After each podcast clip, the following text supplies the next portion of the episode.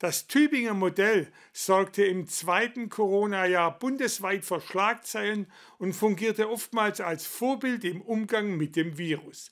Schlagzeilen machte wie gewohnt auch der Tübinger Oberbürgermeister Boris Palmer selbst, dies allerdings nicht immer vorbildlich. So hatte unter anderem ein Facebook-Kommentar zur Folge, dass gegen den grünen Oberbürgermeister aktuell ein Parteiausschlussverfahren läuft. Was es sonst noch aus der Universitätsstadt zu berichten gibt, sehen Sie jetzt.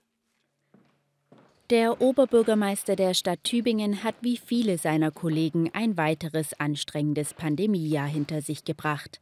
Im Umgang mit Corona setzte die Stadt auf eigene Ideen und wartete oft nicht, bis das Land oder der Bund Entscheidungen traf.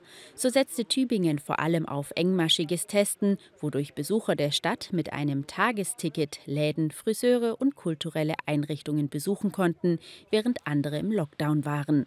Tübingen als Modellstadt ich glaube, dass wir einen sehr guten Weg durch die Pandemie gefunden haben. Wenn wir auch nochmal bei Lisa Federle und den ganzen Ehrenamtlichen bedanken, die da so wahnsinnig viel Engagement gezeigt haben.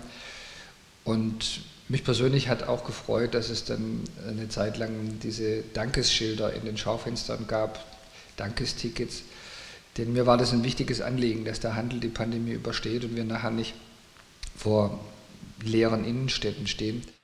Auch weitere Aktionen wie beispielsweise das Sportprojekt Bewegt euch kam aus Tübingen. Zusammen mit Schirmherren wie Jan-Josef Liefers und Michael Antwerpes sorgte auch dieses Projekt für positive Schlagzeilen.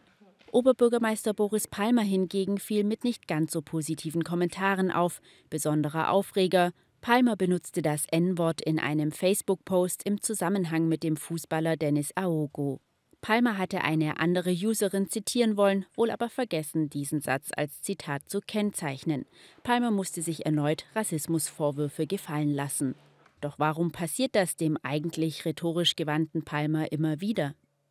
Ich glaube, das sind zwei strukturelle Gründe hinter diesen regelmäßigen Shitstorms. Der eine liegt an mir.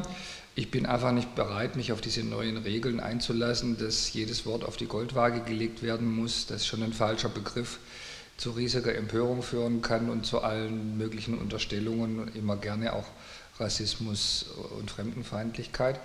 Da möchte ich mich nicht drauf einlassen. Ich möchte nicht zum Sprechautomaten werden, der mit der Schere im Kopf spricht.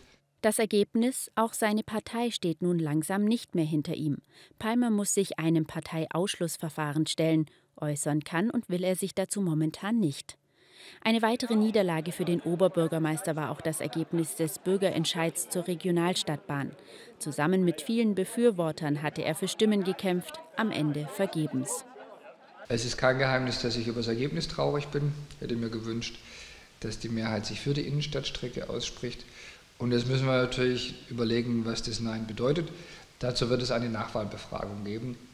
Ergebnisse voraussichtlich erst im kommenden Jahr. Aber dann wissen wir genauer, was die Menschen uns sagen wollten und können dann die richtigen Schlüsse daraus ziehen. Stolz ist Palmer hingegen auf die Leistung des Tübinger Unternehmens CureVac, auch wenn diese nicht das Rennen um den Corona-Impfstoff für sich entscheiden konnten.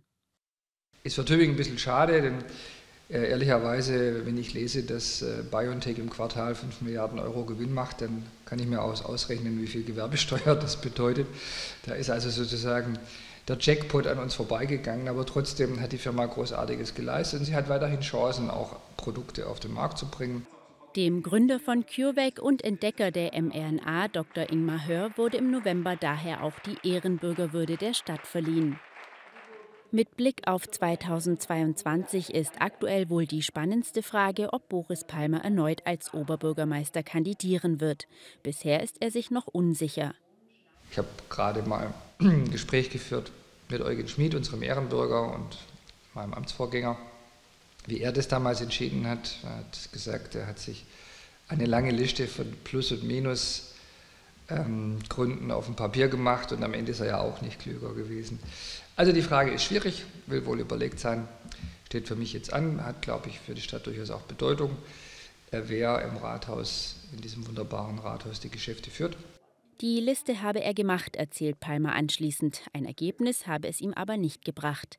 Bleibt also abzuwarten, ob Boris Palmer sich für eine dritte Amtszeit zur Verfügung stellen wird.